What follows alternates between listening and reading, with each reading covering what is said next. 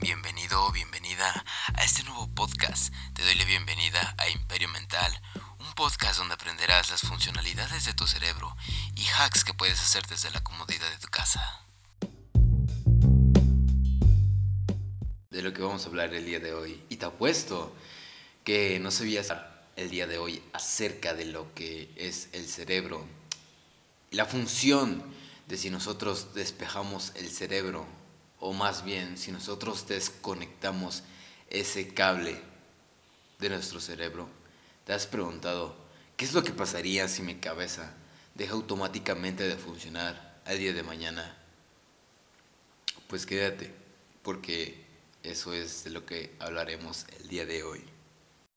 Pero antes de todo, antes, antes de todo, ya sabes que como de costumbre, a nosotros nos encanta mucho pero mucho la filosofía. Y quiero que te lleves doble de valor. Si te estás llevando ahorita valor, quiero que te lleves el doble, porque te lo mereces, ya que estamos a punto de terminar la primera temporada, desde el episodio 1 hasta ahorita el episodio 30. Te agradezco de todo corazón por haberme escuchado desde el día 1 hasta el día 30. Muchas gracias. Solamente quise dar esa pausa para agradecerte a ti y a todos los que me están escuchando precisamente en esta grabación. Bien, pues fue notable, polémico, fisólogo y filósofo alemán que fue autor de varias obras, entre libros de filosofía y libros de doctrinas. Nació el 15 de octubre de 1844 y falleció el 25 de agosto de 1900. Este hombre ha hecho grandes hazañas y ha dicho cosas bien dichas. Como se suele decir, este hombre es el mejor filósofo, si no es de los mejores que hay en todo el planeta.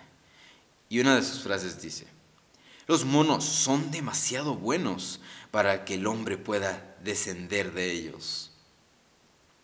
Frederick era muy crítico en el aspecto de comparar un mandril con un ser humano, ya que prácticamente tienen semejanza y bastante.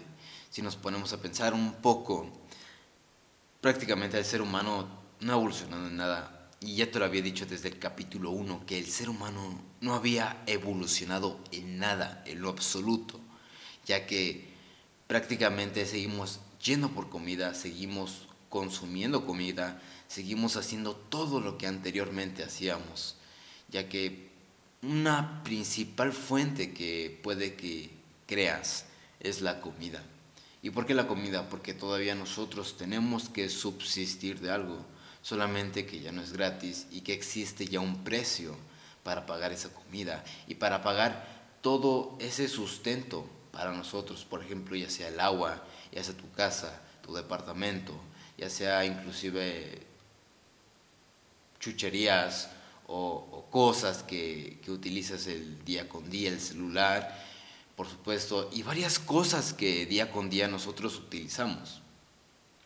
Solamente que por cuestiones del humano hemos puesto el dinero y hemos puesto precios y hemos puesto políticas y hemos puesto reglas. Solamente que eso ha evolucionado el ser humano, que no prácticamente no ha sido mucho. Así que seguimos siendo animales, muchos hombres siguen siendo animales, comparándome inclusive a mí. De hecho, Frederick con este pensamiento crítico decía que inclusive hasta los mismos hombres teníamos este tipo de razonamiento, que no teníamos capacidad de pensar al 100%, que no despejábamos el sistema neuromotor de nuestro cerebro y que por eso actuábamos como animales y seguimos hasta la actualidad actuando como animales, incluyéndome a mí. Pero solamente el único hecho de que cuando yo escuché esta frase fue el día en que entró en mi cabeza y pude cambiar ese chip de animal a un ser humano con ética. Y no un animal, ni mucho menos te compara, hasta eso, no te compara como un animal, sino te compara como algo más menos. Porque en general nosotros somos animales. Parte de la mayoría de los hombres y de las mujeres seguimos siendo animales y seguimos perteneciendo al mismo ciclo natural, a ese mismo ciclo biológico que nos caracteriza entre los animales y seres humanos. Pero somos aún mucho más peores que los, que los mismos animales. Entonces, eso lo dejo que lo analices tú. Y vamos a pasar eh, en el tema el día de hoy. Vamos a recapitular.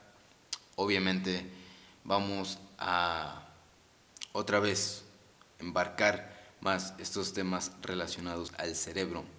Entonces vamos a analizar al tema del día de hoy. Y el tema del día de hoy es parálisis cerebral. ¿Qué pasa cuando nuestro cerebro sufre un leve desconectar, un leve desconector de nuestra cabeza, nuestros pensamientos, todo, todo, si nuestro cerebro deja de funcionar por unos minutos. Te voy a leer esta reseña y te voy a dar mi pequeña conclusión para terminar el día de hoy. Es un grupo de trastornos que pueden comprometer el cerebro lo que afecta las funciones del sistema nervioso, como el movimiento, el aprendizaje, la audición, la visión y el pensamiento. Hay muchos tipos diferentes de parálisis cerebral, entre ellas atáxica, hipotónica y mixta. Está el sistema nervioso, el cerebro, la médula espinal, el sistema nervioso periférico, el nervioso periférico. Causas. La parálisis cerebral es una causa por lesiones o anomalías del cerebro. La mayoría de estos problemas ocurre a medida que el bebé crece en el útero. Sin embargo, se puede presentar en cualquier momento durante los primeros dos años de vida. Mientras el cerebro del bebé aún no está desarrollado, en algunas personas con parálisis cerebral, partes del cerebro se lesionan debido al nivel bajo de oxígeno hipoxia, entre comillas. En dichas zonas no se puede saber con exactitud por qué ocurre esto. Los bebés prematuros tienen un riesgo ligeramente más alto de padecer parálisis cerebral. La parálisis cerebral puede ocurrir también durante la infancia temprana, como resultado de diversas afecciones que incluyen sangrado en el cerebro, infecciones cerebrales, traumatismo craneal, infecciones de la madre durante el embarazo, lactancia no tratada, lesiones del cerebro durante el proceso del parto, etc.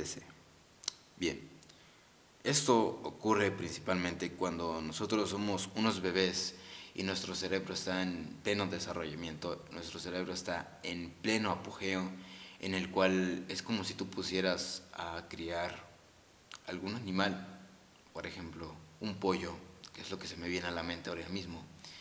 Si nosotros ponemos a un pollo a caminar y después que está caminando le cortamos la pata, automáticamente el pollo ya no va a poder caminar. Entonces, como nosotros le quitamos ya la pata, se la vamos a curar.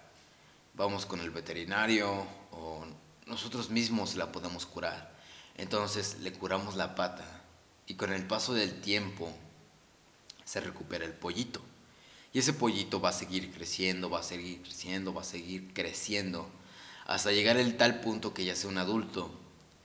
Y como ya es un adulto, pero no tiene pata, sí se puede mover, solamente que ya no se puede mover al 100% porque no tiene una pata, ya no tiene una extremidad.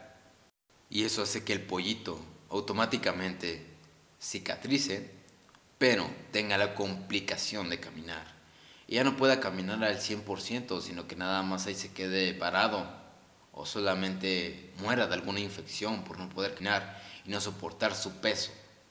Lo mismo pasa con el cerebro cuando eh, es de un niño o de infancia prematura o de infancia temprana, como aquí nos los da a conocer. Lo mismo. Espero te haya gustado este episodio. No recuerda, sígueme en mis redes sociales como en Facebook e Instagram Twitter, ya estamos en Twitter, y trabajando más duro para poder darte mejor calidad y por supuesto, trabajando más duro para llegar a las plataformas, a todas las plataformas de podcast. Gracias y nos vemos en el siguiente episodio.